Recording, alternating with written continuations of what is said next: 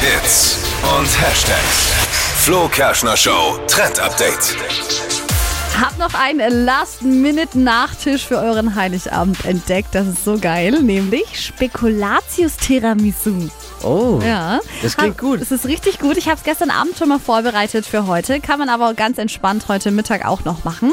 Und zwar ist da gar kein großer Unterschied zum normalen Tiramisu. Wird ganz genauso eigentlich gemacht. Nur statt diesen Löffelbiskuits, die man so in den Kaffee eintaucht, Ja. Oh. nimmt man die Spekulatiuskekse.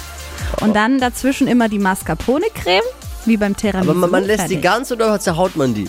Nee, man lässt sie ganz. Lässt man ganz. Tatsächlich. Aber man kann sie auch zerhauen. Also glaub, dann das hat man so würd ich ein machen, so bisschen so, Cru- einen Crunch. Crunch. Ja, ich glaub, das würd ich ja, machen. Das ist auch gut.